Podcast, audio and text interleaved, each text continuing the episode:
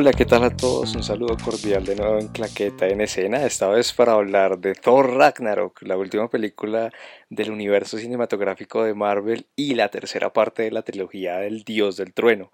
Esta vez estoy con Daniel. Daniel, ¿qué tal? ¿Cómo está? ¿Qué más Jesús y Susana? Bien, acá listos para hablar de una nueva entrega del universo cinematográfico de Marvel, la tercera parte de Thor y no sé qué te pareció a ti Susana. Hola gente paticaliente, ¿cómo les va? A mí la película en lo personal me pareció muy divertida, entretenida. Sí, es una película, es que además eh, eh, tiene bastante peso el director, ¿no? Taika Waititi le mete un peso enorme a, este, a, a este film. Eh, se nota mucho el peso del director porque lo que vimos por ejemplo, en las anteriores dos películas de Thor es muy diferente eh, como lo que se siente con esta película, tanto visualmente como, no sé, como en la historia como tal, porque visualmente vemos que es mucho más colorida, que tiene mucho más, eh, muchísimo más humor que las anteriores dos películas y va más como acorde a lo que veníamos viendo con Guardianes de la Galaxia y con estas películas de la, esta última fase del universo de Marvel. Es tal vez clara la apuesta de Marvel por decir, bueno, Guardianes de la Galaxia nos funcionó, porque no, si estamos hablando del espacio, le metemos también una idea que se asemeje un poco a lo que ya nos está funcionando. Y creo que por, por, esta línea se encamina Thor que en esta primera parte vamos a hablarle un poco vamos a hablarles un poco sin spoilers. Es una película que, que transcurre en torno a Thor pero también cuenta con yo creo que no es ningún spoiler decir que Hulk hace parte de la película se ha visto en los trailers. Entonces se reparte un poco también el peso protagónico entre los dos héroes. Sí, yo la verdad sentí que durante la película hasta cuando apareció Hulk, como que se sintió, se sintió más la fuerza en la película. O sea, venía desarrollándose, pero cuando ya aparecía Hulk, como que los dos personajes se desarrollaban muy bien juntos, como que ya se nota que se conocen y todo el bagaje que tienen de estos últimos años. Y, y se notaba muy bien la relación entre, y no solo entre ellos dos, entre todos los personajes, entre Mismo Loki. El regreso de Loki también. Sí, y, siento que es una película muy fórmula Marvel.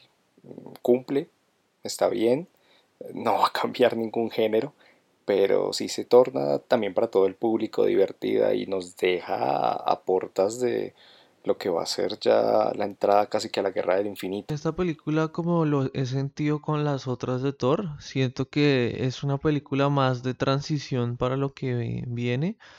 Siento que es una película entretenida, que cumple su objetivo. O sea, es una película de acción, de comedia.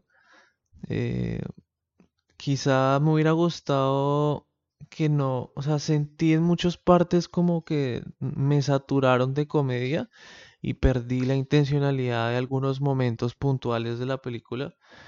Pero es una película entretenida que vale la pena verla en cine, que tiene muy buenos efectos, tiene un muy buen director, tiene un casting excelente. Que vale la pena verla en IMAX si pueden darse ese pequeño lujo, porque si no estoy mal, sea un 17% más de la pantalla, es un número más o menos así, y si se nota en, en la fuerza visual que tiene.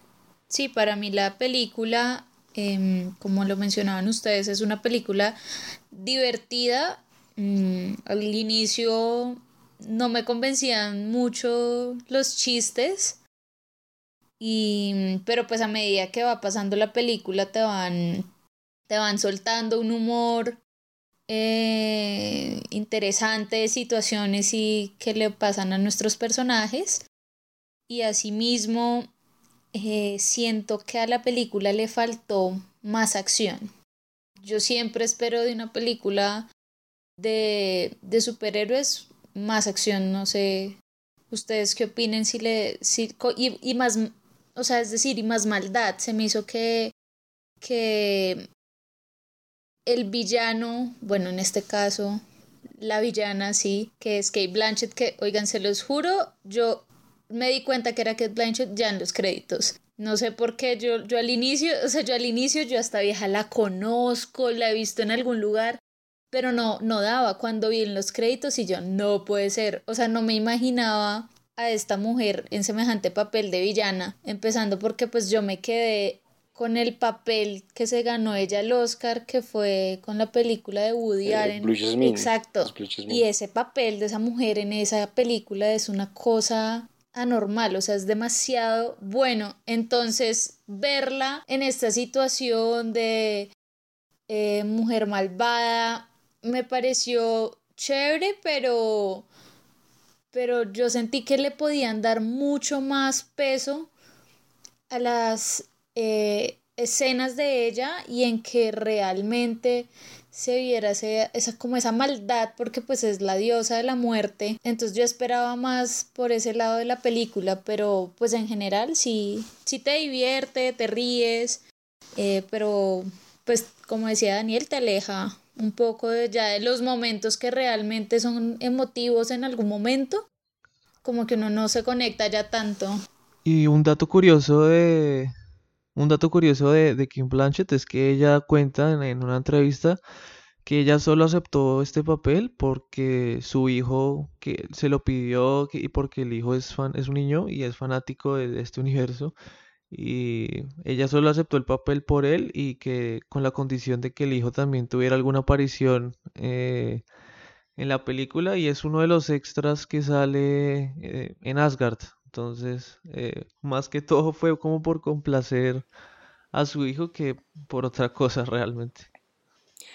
Y, yo creo que aprovechando esta parte sin spoilers, es muy interesante lo que dice Susana con Kate Blanchett, porque puede ser un poco el resumen de la película, que se está trabajando un humor, una sátira un poco suave, sutil, mm, pero en esos momentos que, que sí que hemos sentido de los superhéroes y que Marvel también lo ha hecho, porque hablar de películas del Capitán América, por ejemplo, hizo una tensión muy bien manejada en este momento por los hermanos Rousseau, pero sí, sí sentí como que había una... ay, hubo momentos chocantes emocionalmente, pero en general la película es disfrutable y yo creo que para cerrar esta primera parte sin spoilers, decirles que ya supera los 600 millones de dólares en taquilla en el mercado mundial, eh, definitivamente es una película exitosa, en Estados Unidos llega a los 250 millones de dólares, entonces definitivamente es algo que vale la pena ver y además para los que sean amantes del universo de Marvel para estar más que conectados porque es la apertura a todo lo que se viene. Sí, es la apertura que al todo lo que se viene pues, nos da, nos deja como los indicios de cómo va a empezar Infinity War y ahora se viene Black Panther, esperar a ver qué pasa con este universo cinematográfico de Marvel.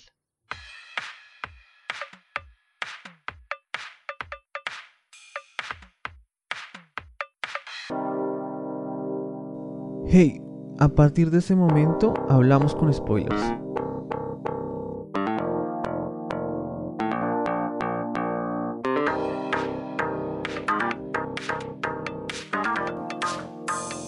Bueno, entonces ya para tomar eh, la película con spoilers, hablar primero de todo lo que fue la entrada de Thor a Asgard, porque nos muestran que Thor, después de lo que pasó en... Él estuvo en, en, en Ultron, en la, la era de Ultron, se fue por el universo como a arreglar un poco todo lo que había pasado, estaba, está todavía con, Sí, como y a investigar un poco sobre todo esto las de las gemas, gemas del infinito, sí. y, Y se ahí nota que, también que ha crecido tenemos- también el personaje.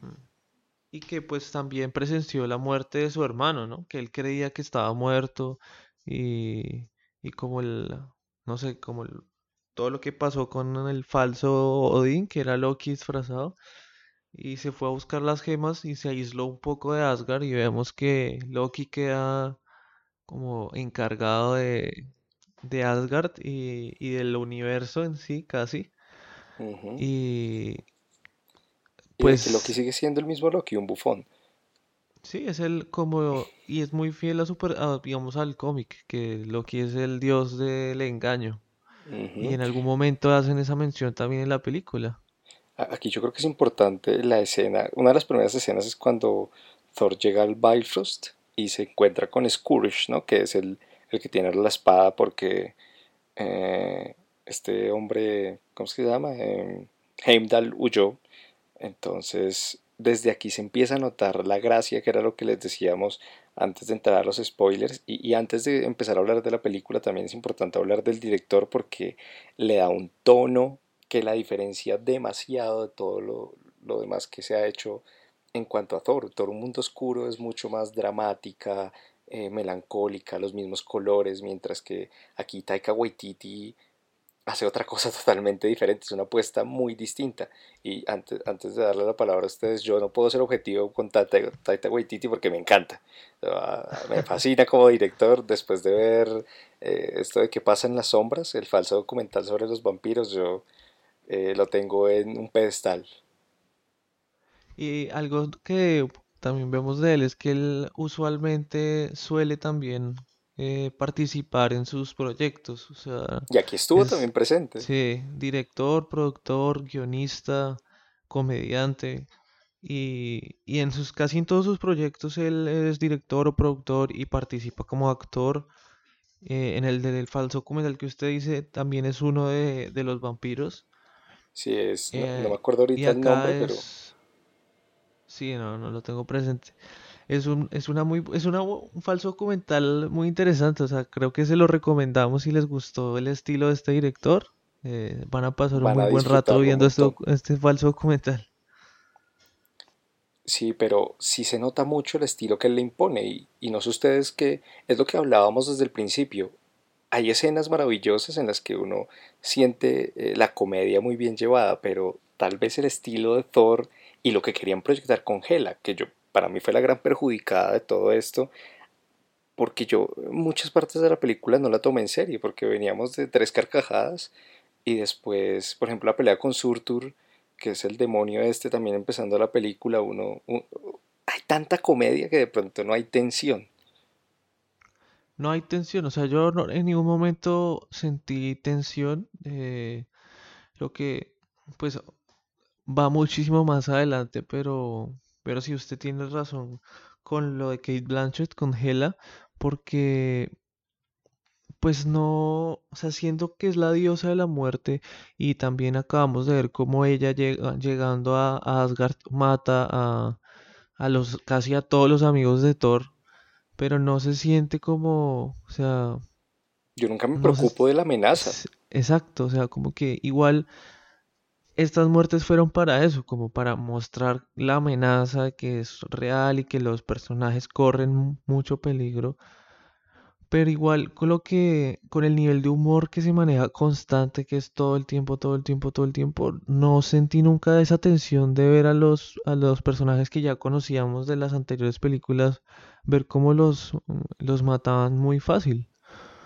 Igual también en otros momentos. O sea, creo que yo no sé, Susana, qué opinas también con todo esto. Un poco de lo que habías hablado antes de los spoilers, pero, pero el manejo de la tensión. Pues la película no va enfocada hacia un nivel de tensión de que tú te preocupes en que algo le vaya a pasar al personaje, que en este caso es Thor, sino todo lo contrario, te ríes con él. Entonces, en ningún momento, como ustedes dicen, sentí peligro, sentí que le fuera a pasar algo, eh, que me diera pesar en la escena donde ella mata a los amigos, o sea, como que no hay algo que, que a mí me haya conectado emocionalmente porque yo normalmente cuando una película maneja un nivel de tensión que va en aumento, Em, tú o sea, yo siento que así tú vives más la película, obviamente eh, pues depende del enfoque y claramente acá el enfoque es principalmente de comedia. Entonces, lo que les digo, a mí me hubiera gustado ver un poco más de tensión con estas escenas donde se supone que Thor pelea, eh, incluso em, pues con, con su hermana, em, no hay, como por así decirlo, no sé si odio o maldad, pero no sentí algo malo realmente en la película, porque a fin de cuentas eh, esta villana tiene esta visión de que anteriormente con su padre lo estaba logrando eh, de reinar ante los otros reinos, valgas en la redundancia, pero eh, eh, luego, bueno, luego vemos que el papá la, la encarcela con todo como su ejército, por decirlo así. Y... Porque tiene otra visión. Exacto, entonces yo, o sea, yo quería incluso em, que esas escenas que mostraron de ella contando cómo habían sido las cosas, también esperaba más acción, como que se viera que realmente, como ella lo describe, que estaban dominando todo y yo no lo sentí tan así. Entonces, a mí por ese lado la película se me baja un poquito porque realmente sí me gusta sentir en las películas de superhéroes como pucha, lo van a matar, eh, haga algo, alguien que lo ayude. Que es algo que tiene pero en esta película Civil War, por ejemplo. En esta película no sentí eso, la verdad.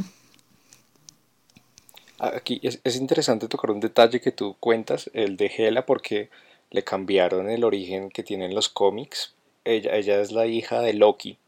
Y aquí, pues también por un tema de continuidad, sería raro que fuera la hija de Loki, de un Loki que es contemporáneo a, Thor, y siendo ella un poco más experimentada y demás. Y también está el tema de Odín, que ese pudo haber sido un momento de tensión y pasó como desapercibido, totalmente desapercibido. Lo más interesante de, eso fue que apareció Doctor Strange, aquí tampoco puedo ser objetivo porque eh, soy muy fanático de Benedict Cumberbatch, entonces ver a Cumberbatch en pantalla ya para mí es lo más. Además es, es interesante porque en este momento se nota un, Doctor Strange ya muy experimentado. Sí, ya totalmente... De, de Thor. Como que ya domina como sus poderes ya totalmente, como digamos, nos lo, lo dejamos de ver en su película. O sea, ya se nota como la experiencia que tiene y que, conoce el universo, o sea, no solo es consciente de la Tierra, sino del universo en sí. Y vemos cómo fácil, sí, que, preparando. que fácilmente controla a, a, Loki y a Thor. Creo que me, pareció... siendo Loki además un, un, mago también, entonces... Sí, ahí y ahí tienen como su confrontación. Y me gustó mucho esa, esa aparición de Doctor Strange, o sea, me pareció que no, no sé, no satura ni nada, me pareció muy, muy buena la forma en que lo hicieron. Obviamente también tiene pedazos de cómicos muy, muy bien trabajados, también me parece. Y, y lo que hablábamos de Odín, sí, o sea, yo realmente fue como que ni lo entendí, o sea, fue como, ¿se murió o se fue? O sea, no me quedó ni claro. O sea, y era como la muerte, pues, de su papá, y, y yo no lo sentí o sea, nunca sentí como esa tensión o esa tristeza de haber perdido a sus papás en, en, en los dos personajes, sino fue como, bueno, se murió, o sea, fue como... Mm". Nos tiran en ese momento también la escena de Hela destruyéndole el martillo a Thor, cuando se presentan, que ahí sí nos muestra un poco el poder de Hela, pero después es la pelea entre estos dos cuando van subiendo, y, y ya ahí la película cambia totalmente de tono porque se van a sacar, que es donde transcurre casi que la mitad de la película, que, con la llegada de Thor eh, empieza ya a cambiar totalmente la tonalidad y es, casi una hora en la que no existe en lo más mínimo la tensión, ¿no? uno hasta ve a Thor un poquito llevado, pero nunca lo ve preocupado. Por ejemplo, la escena en la que está en la silla se ve asustado, pero siempre es divertida. Es como que grita y yo no sé qué, pero. Sí, es muy buena. Uno se caga de la risa. O sea, en esa escena la música es la misma música de Charlie la fábrica de chocolates de la película de los 70. Usaron la misma canción es para la escena de, la, de esa silla. Sí, y bueno, aparece también la Valkyria, eh, interpretada por Tessa Thompson, que, que es como que una renegada un poco de Asgard. Hay mucho eh, que también se juega con esto, ¿no? El papel ambiguo de, quién, de qué lado estoy, el, bien o el mal, hacia dónde va. Y, y, también fue un personaje controversial porque creo que otra vez Marvel nos juega con lo de la inclusión y porque la, Val la Valkyria, el personaje original de la Valkyria es, es rubia, sí, es, rubia y es bisexual, eh, conocía ya los cómics como es bisexual Obviamente en la película como que no nos lo, pues no lo dicen, eh, pero el personaje en sí, el origen del personaje es que es bisexual y es rubia y aquí es morocha. Sí me gustó el personaje y... Pero pues no sé, o sea, se no... sí, igual se nota que va a ser el nuevo interés amoroso de, de Thor y que... Sí, es un buen personaje, está... Y es de... También hicieron ahí como el cierre de Natalie Portman, de que en Maravilloso un momentico encantó. le... Sí, a mí Cuando estaban en la Tierra, ¿se acuerdan que las, unas chicas se le acercan a pedirle una foto a Thor y le dicen como que se enteraron de que había terminado con la, con la doctora? Sí, sí, que es muy divertido también. Es como burlándose un poquito de todas las desgracias de Taika. Es que eso, eso es lo que siento. A pesar de que a mí me gusta mucho la comedia de, de Taika, eh, pues se burlan también de las desgracias. Entonces, es un tono súper descomplicado, pero bueno, creo que ya redundamos mucho en eso. Eh, Sí, continuando, yo quería decir una cosa pues de la actuación de, de, de Tessa Thompson. Thompson, sí. Em, ajá, en lo personal a mí pues me gustó y eh, quise saber más también en la película sobre, sobre este grupo de Sí, mujeres sobre la historia de las que son las Valquirias. Sí. Exacto, a mí, a mí me dejó como, fue pucha, quisiera saber más porque fue, fue, soltaron un dato así súper breve, de verdad no se gastaron, yo creo que ni minuto y medio de película explicando Y es la escena con los em, lo que caballos. son ellas y, y exacto, y, y, y pues es muy relevante porque incluso cuando Thor se da cuenta que ella es una valquiria, incluso también Loki cuando se da cuenta, como que ellos, o sea, el personaje en sí sí dimensiona la, como quién está al frente de ellos, por decirlo de algún modo. Y luego vemos que, que ella huye de Asgard porque precisamente eh, la diosa de la muerte mató casi a todas. Entonces también es un personaje que se enfrenta también a la situación, bueno, ya tengo que, como Thor la hace como recapacitar en algún modo. Y, y vemos también pues que este personaje finalmente también tiene un arco de transformación y termina eh, siendo eh, una persona Un aliado. Valiente, un exacto, y que ayuda también a, a su pueblo en medio de todo.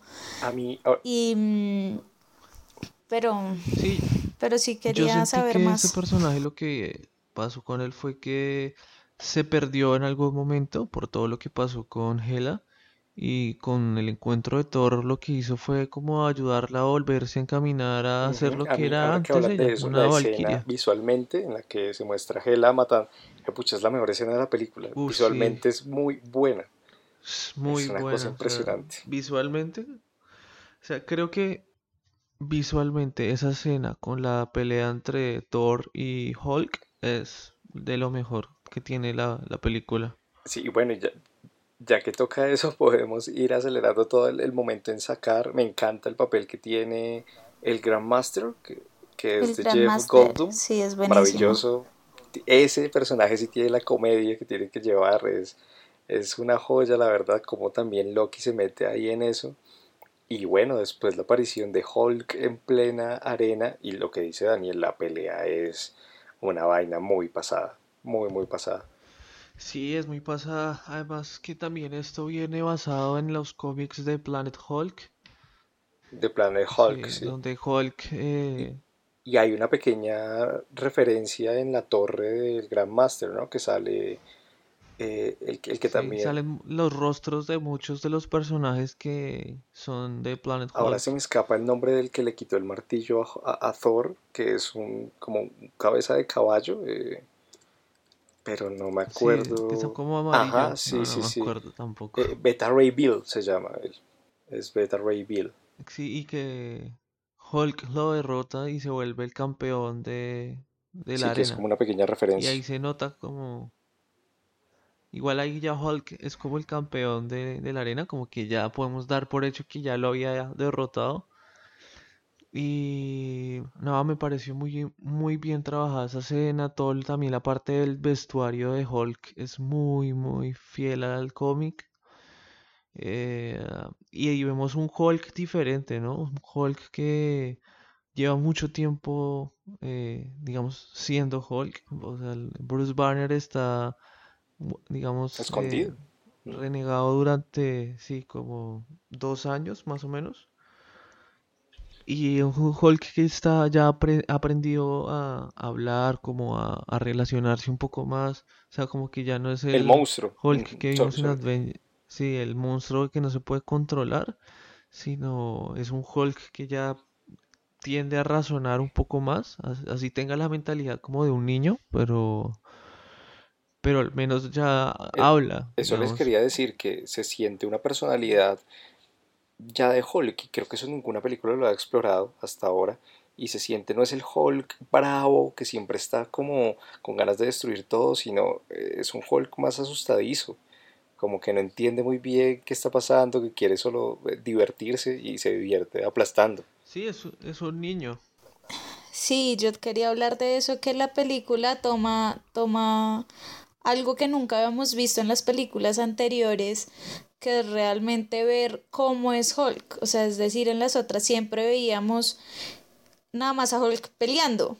Acá vemos cómo él tiene su cuarto, cómo entrena, cómo se la lleva con también con Tessa, que creo que fue la que lo encontró y por eso a ella le dan como una plata, pues, y, y cómo todo el mundo en, en esta escena que, de la pelea es apostando por todo, eh, perdón, por Hulk y le hacen barra. Entonces ver también que Hulk se siente pues así el indestructible, eh, el que le Sí, gusta también la fama, toca ese tema del rechazo. vemos esos matices en, en un nuevo... Ajá, y vemos esos matices en, en este nuevo personaje, por decirlo así, porque realmente no habíamos visto nada de la personalidad de Hulk. Y la interacción que logra tener con Thor cuando finalmente le dice como, no, no te vayas, no sé qué. Y, y es, a mí me parece que, como ustedes lo decían, lo guían totalmente a un- a un- a- hacia la personalidad de un niño, lo que es muy curioso porque, pues, o sea, es un, es una mole, o sea, es un tipo enorme y, pero pues mentalmente él es un niño de siete años, entonces me parece también como muy eh, tierna esa escena Cuando pelea que, o con, sea, con, pues en con, cierto modo tierna Thor en el cuarto, sí, cuando es están divertido. en el cuarto, exacto, como dos hermanos, literal. Entonces, por ese lado a mí me, me gustó mucho y eh, pues obviamente cada vez que aparece un personaje, eh, un superhéroe en la película de otro superhéroe, da un peso mayor a la, a la película. Yo siento que cada película que donde se involucran los otros personajes, obviamente para ir hilando eh, pues toda esta historia del universo de Marvel, le da mayor peso. O sea, a mí, a mí en lo personal me gustan más como las apariciones que, que tienen Sí, otros a, a mí también.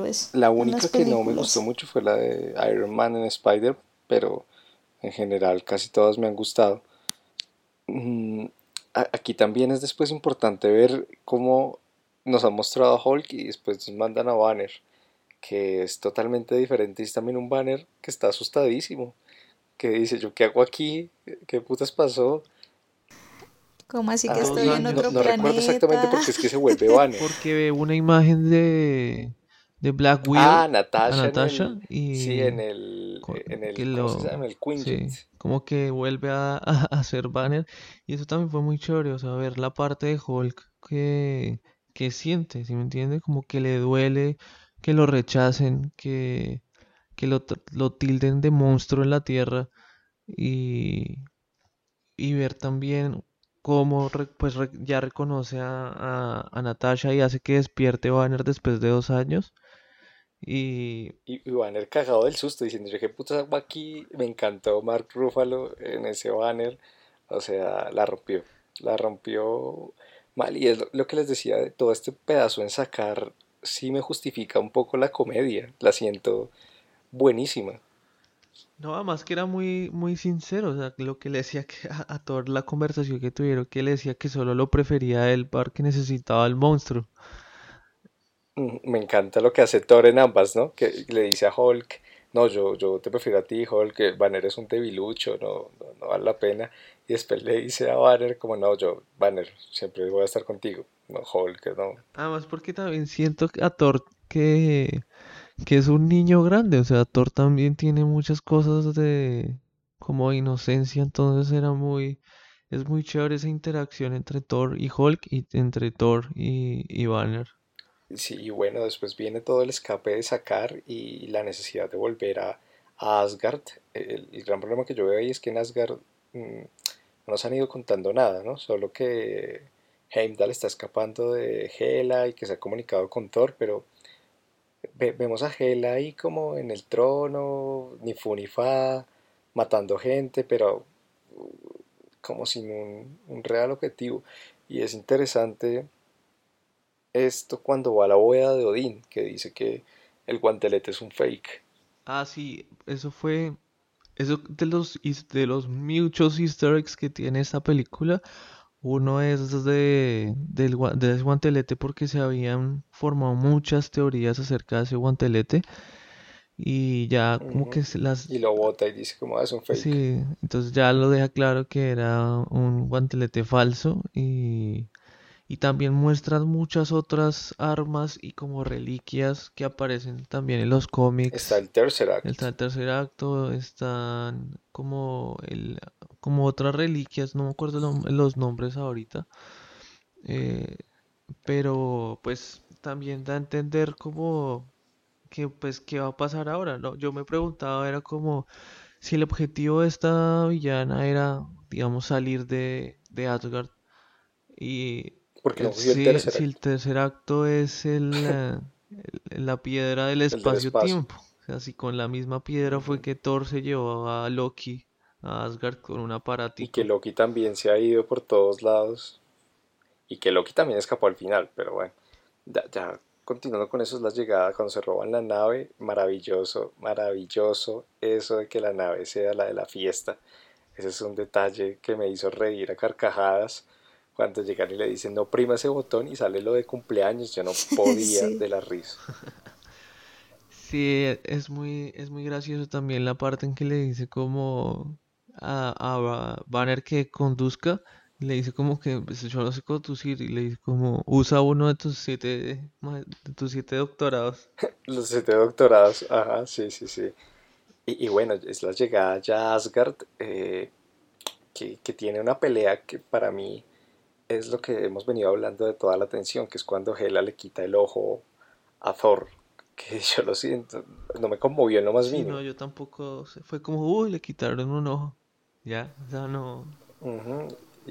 Sí, no, para nada. Este también es un pequeño easter egg a uno de los cómics en los que Thor también acaba sin un ojo y seguramente es una referencia a que va, va a seguir el camino de Odín y de pronto después de la Guerra del Infinito, con todo el replanteamiento que pueda tener el universo cinematográfico de Marvel, el, personaje también se haga a un lado, ¿no? Para quedarse solo en, en, el nuevo Asgard, porque bueno, toda esta pelea es al final para que Thor se dé cuenta de que tiene que, que el Ragnarok tiene que desatarlo él. Sí, yo quería acá, antes de que siguiéramos hablando eh, pues de esta escena de acción que se viene, quería hablar sobre el personaje que hace Carl Urban, que es el como el ejecutor, que es el que se vuelve la mano derecha de, de Hela. Y es un personaje que se nota que a mí me pareció muy humano en cierto sentido porque es un tipo que quiere lucirse con, con las mujeres como lo vemos al inicio de la película y después que realmente le toca doblegarse, como que hay un punto en que no sabemos si realmente es por ambición o porque, pucha, me tengo que salvar el pellejo y tengo que estar por ahora del lado de esta vieja.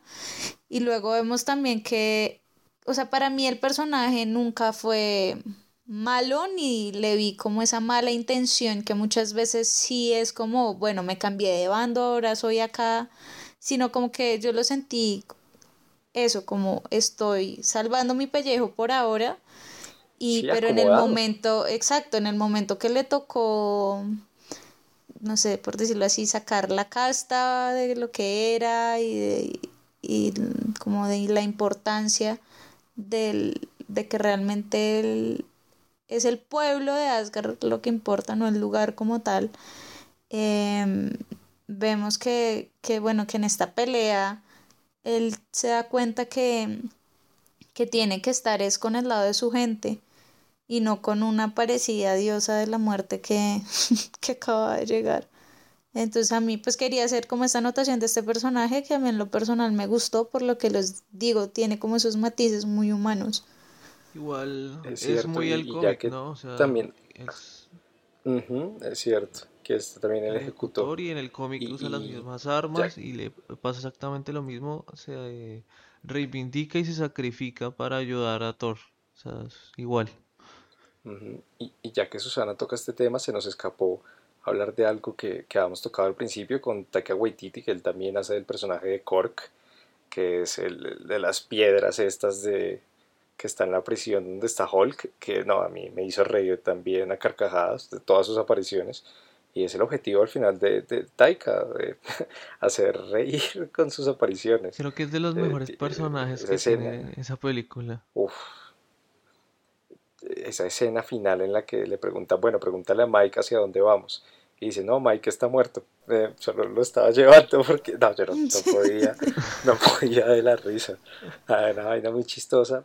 Y, y, es también el gran problema de esta batalla final en, en, en Asgard, que pues si quieren comentarlo un poco más, yo particularmente siento que es hay una lucha entre Thor y los ejércitos, pero no hay así una gran tensión, Mm, no, no, me está generando ningún conflicto tampoco emocional y cuando Thor dice que hay que destruir Asgard pues ya todo el mundo se fue no es como Age of Ultron eh, cuando Sokovia por ejemplo que uno sí dice pues quizá morir todo el mundo hay que medio rescatarlos aquí es como no pues, ay ya se fueron Asgard es su pueblo entonces no importa que pues se acaba esa vaina y ahí vemos qué hacemos Sí, pues él se da cuenta que no puede parar el Ragnarok y que la única forma de tener a esa vieja es destruir eh, Asgard. Igual es obvio que no se murió la, este personaje.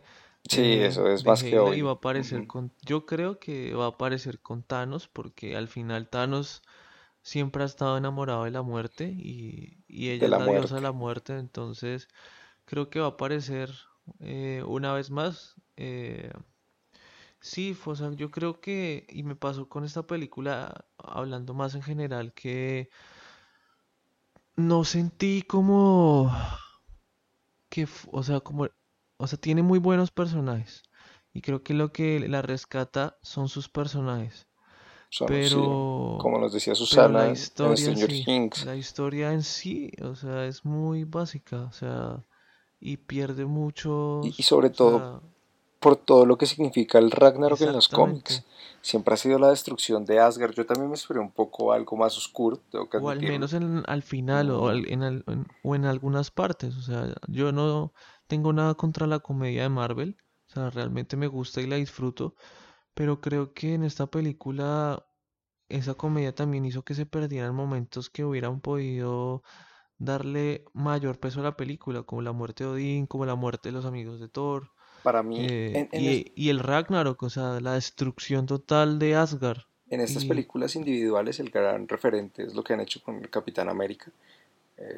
Winter Soldier y Civil, Civil War, si bien también han tenido su comedia, han tenido momentos muy tensionantes, sobre todo Civil War a mí me gustó muchísimo.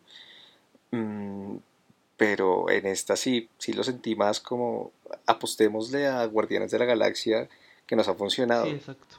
Apostémosle a la risita y, yo creo que funciona, o sea, el público va a ir a verla y, se va a reír un rato. Y pues no más lo que usted dijo, la taquilla ha sido un éxito, o sea, eso no hay ni que hablarlo.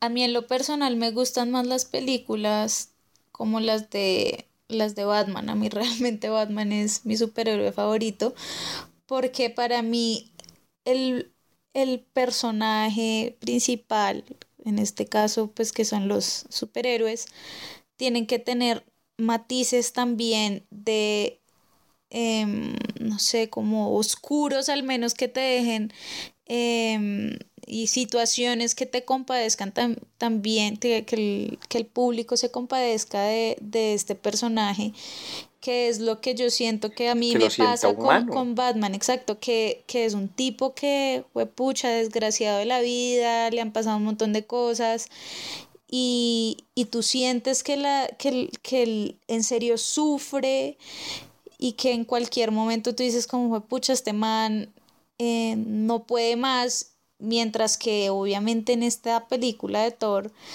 el, la comedia hace que uno no se compadezca del personaje. En el peor caso, lo que hablaban de las escenas de que se muere el papá y fue como si nada, o sea, se fue, ya, punto, pero el personaje como que no, no tuvo ese peso que fue lo que incluso a mí me pasó con la Mujer Maravilla, que se le muere eh, la tía que fue la que la entrenó y todo, ah, se murió cagada, como que no hubo esa importancia. No, se le murió el marido. Exacto, ¿no? Y que no, no hubo esa importancia eh, de que realmente le afectara al personaje la pérdida de un ser querido e incluso de, de su mentor, que no es lo que pasa en los casos de las películas de Batman, que siempre recalcan la importancia y lo que lo traumatizó. De la muerte de los exacto, de la muerte de los papás. Entonces, para mí, me identifico más con ese tipo de películas donde tú tienes ese balance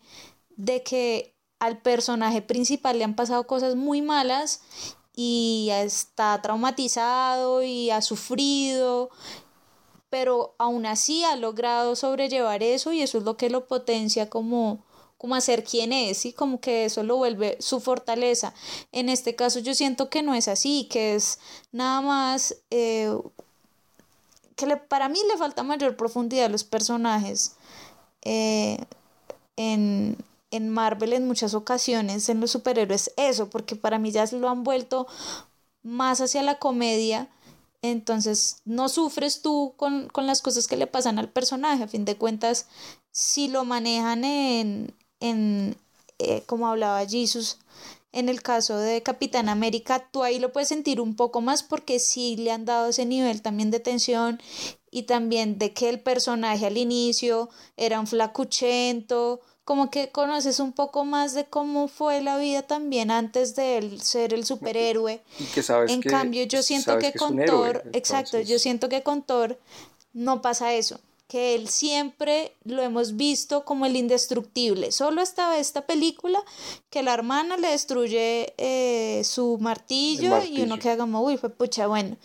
Pero no, no es realmente que uno diga, eh, sufrió o algo así y incluso me acuerdo que con lo de la Mujer Maravilla em, también se cree ella que la que lo hace fuerte son como su, su espada y el escudo y el lazo cuando realmente vemos que cree que la espada es, es, la que le da el poder pues.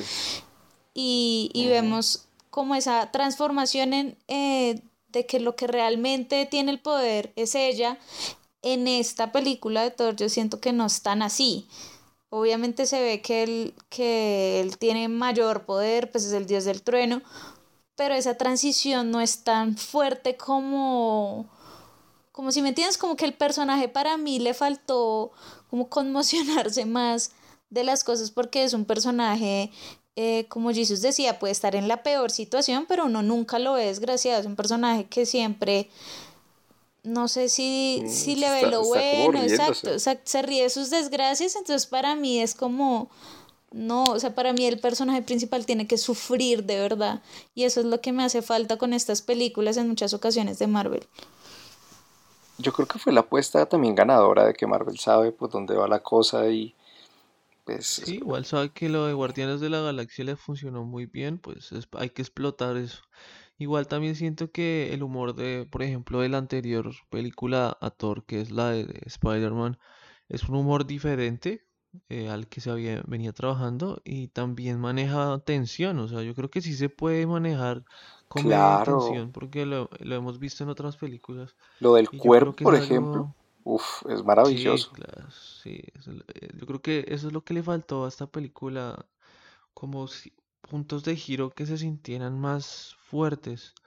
pero realmente es una película muy entretenida. Creo para mí en lo personal que es la mejor de las tres que tiene Thor. Mm, sí, estoy de acuerdo. Y, y como compartir pantalla con, eh, con Hulk, y que saliera Doctor Strange, es como que le da aún mucho más, mucha más fuerza. Y nos deja ya puertas de Infinity War. Sí, lo que usted decía hace un rato, eh, Black Panther y después la Guerra del Infinito. Bueno, ¿y qué calificación le dan ustedes? Yo le daría un, no sé, un casi un 4, un 3.8, un 3.9 sobre 5, porque es una película muy entretenida, como dije, para mí es la mejor de las tres que tiene Thor. Tuvo cosas que me gustaron mucho, otras que no tanto, pero, pero cumple, en sí cumple, es una película que vale la pena verla en cine. Susana. Mm, yo le doy un 3.5. Es una película que si ustedes quieren entretenerse, reírse, obviamente es súper recomendada, pero como lo expliqué anteriormente, poniéndolo al nivel de otras películas de superhéroes y en este caso como mi superhéroe favorito es Batman, a mí sí me hicieron falta muchos detalles y matices del personaje que quisiera que fuera, que tomaran más como a profundidad. Em, entonces, pues por eso es mi calificación. Y yo, yo le doy un 4 porque es que a mí el humor de Taika Waititi, yo no, no puedo hacer nada. Ese tipo me hace reír mucho. Mm, y creo que sobre todo es un error de Marvel porque ellos decidieron escoger a ese director por alguna razón. O sea, sabían lo que él había hecho y él se especializa en comedia. Entonces siento que querían apuntar a eso. O sea, desde la misma preproducción y planeación no pensaron en que iban a mostrar una historia como el Ragnarok y que tendrían que haber girado un poquito más al tema de la tensión, el drama, pero la película es disfrutable. sí, es, buena, es una muy buena película y yo creo que para los fans es muy gratificante también ver que tiene cosas, muchos easter eggs, muchísimos easter eggs de los cómics. Eh, y también su toque de, de Thor y de Hulk. Su toque ochentero, es que siento que Marvel también se está refugiando mucho en tema guardianes. Vamos a ver ahora en Infinity War, que también es un poco una aventura espacial, cómo lo van a manejar, pero... Eh, eh, igual está, yo también sentí que esta película fue un, eh, un homenaje a, los a Kirby, que fue uno de los creadores de de Thor y toda esa sí tiene muchos detalles no que mm, Sí, hay muchos easter eggs. Otra cosa que también nos faltó mencionar fue los cameos. El cameo de Stan Lee, que fue, me pareció que ha sido como el cameo más relevante porque tiene contacto directo con el protagonista. Eh, y también en esa pequeña obra de teatro que Sí, exacto, son muy buenos que montó Loki vemos que tiene un gran casting. Está interpretando a Loki, tenemos a Matt Damon, eh, interpretando a, a, Thor, está el hermano de... Sí, Luke Hemsworth. Luke, Hemsworth, que es el hermano de Thor en la vida real. Eh, y como dice, está Sam Neill. Sam Neill, que es la primera, o es, es la. Desde Jurassic Park no compartían una película con Jeff Gold, Goldblum. Y aunque no compartieron, digamos, escena, pero pues no había una película juntos desde Jurassic Park.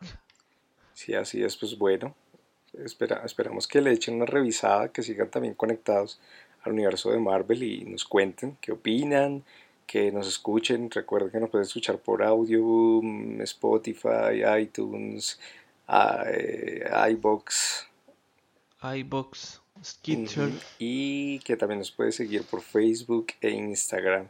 Y que también tenemos algún contenido por Zoom. Entonces, estamos súper conectados y nos escuchamos en un próximo capítulo de Claqueta en Escena. abrazo a todos. Hasta luego. Chao.